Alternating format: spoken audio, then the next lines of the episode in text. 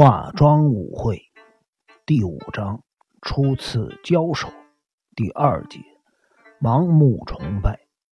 车子驶入了旧道的商店街，周围依旧是一副被台风吹得七零八落、残破不堪的景象。驶过了旧道之后，没多久就到达了清景泽。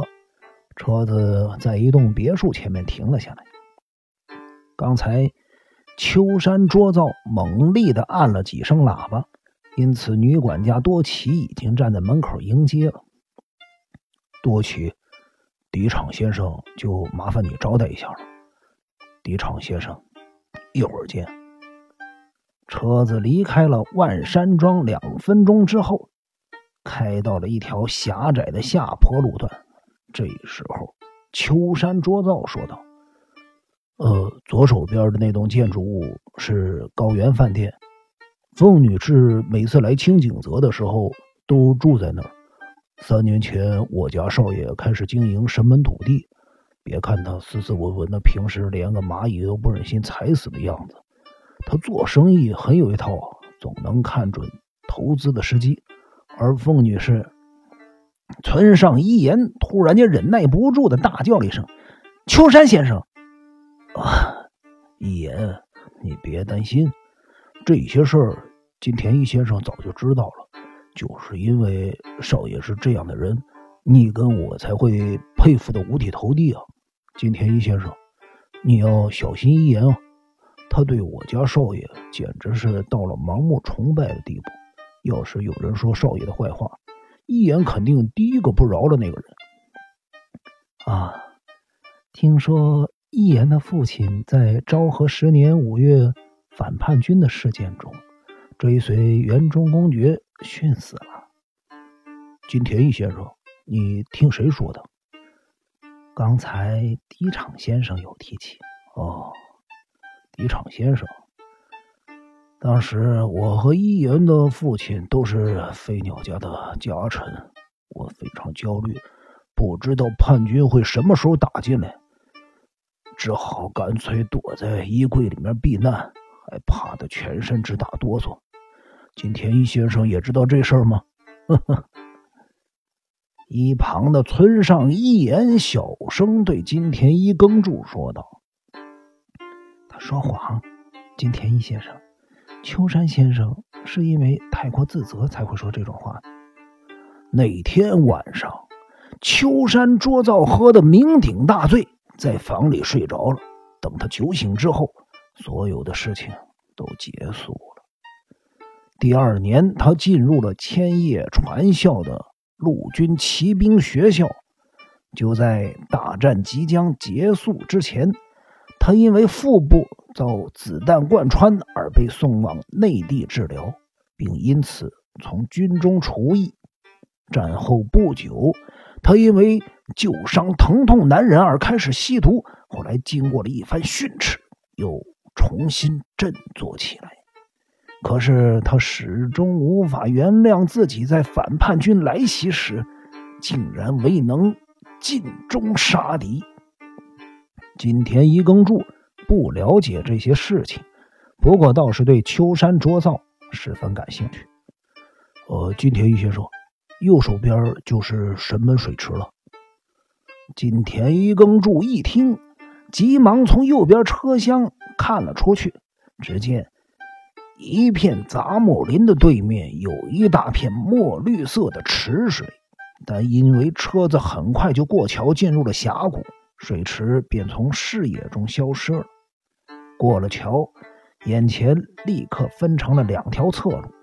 秋山卓造一边开着车，一边说明：左边是通向浅间隐。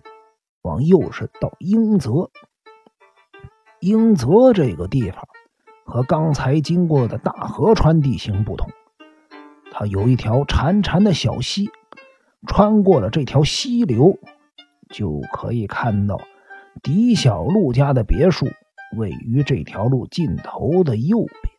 由于狄小璐家比路面低，一到路面的溪水都往别墅那边流。四周种植的杉树、栗树，如今都浸泡在水里。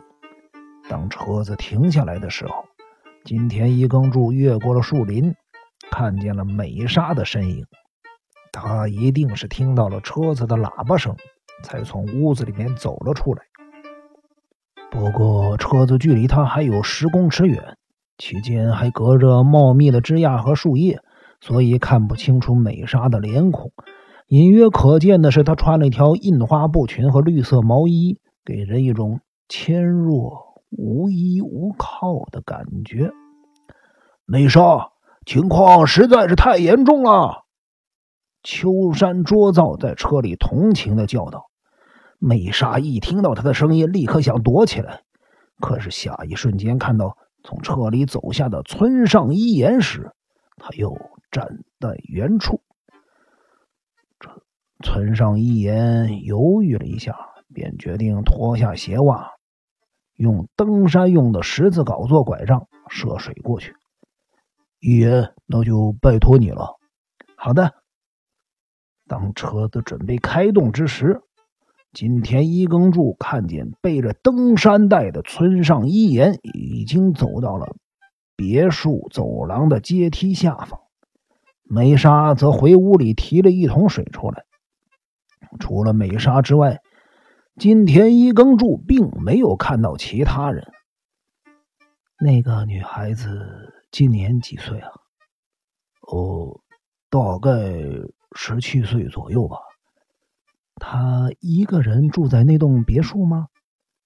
呃，不是，他和奶奶住在一起，就是去年溺死的狄小璐先生的母亲。美莎的奶奶去东京了，他一个人在家会害怕，向我家少爷求救，于是少爷就派一言去看看他。他家没有佣人吗？应该有。不过刚才好像没看见女佣的身影。秋山卓造对这件事儿似乎不怎么关心。金田一先生，那女孩一听见我的声音就吓得想躲起来。你知道她为什么那么怕我吗？啊，为什么呀？她大概认为我有意阻挠少爷和他妈妈的婚事。哼，其实我哪有那能耐？少爷一向是我行我素的人。再说，凡是事业有成的男人，通常对女人都没辙。呃，我到底在说什么呀？金田一耕助越来越有兴趣了。你似乎很反对他们两人结婚。秋山卓造沉默了一会儿，开始窃笑起来。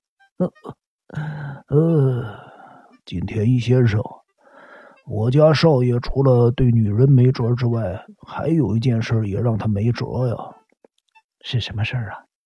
考古学。每当他沉迷于考古学的时候，事业、女人都引不起他的兴趣。他年轻时曾到埃及、美索不达米亚等地考古，已故的宁子夫人为了这个事儿可是相当的苦闷呐。不过现在。凤女士正要品尝到这份苦闷喽。此话怎讲？现在出了一言这么优秀的继承人，我家少爷自然很高兴了。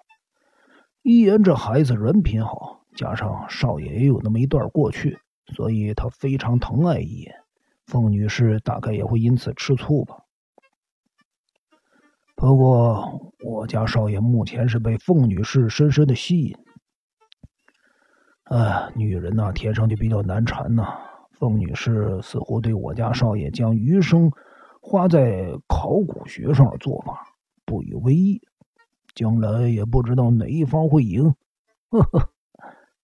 金田一耕助后来才知道，秋山卓造之所以会有这样的反应。是因为昭和十年那次反叛军的事件给他带来了不小的打击。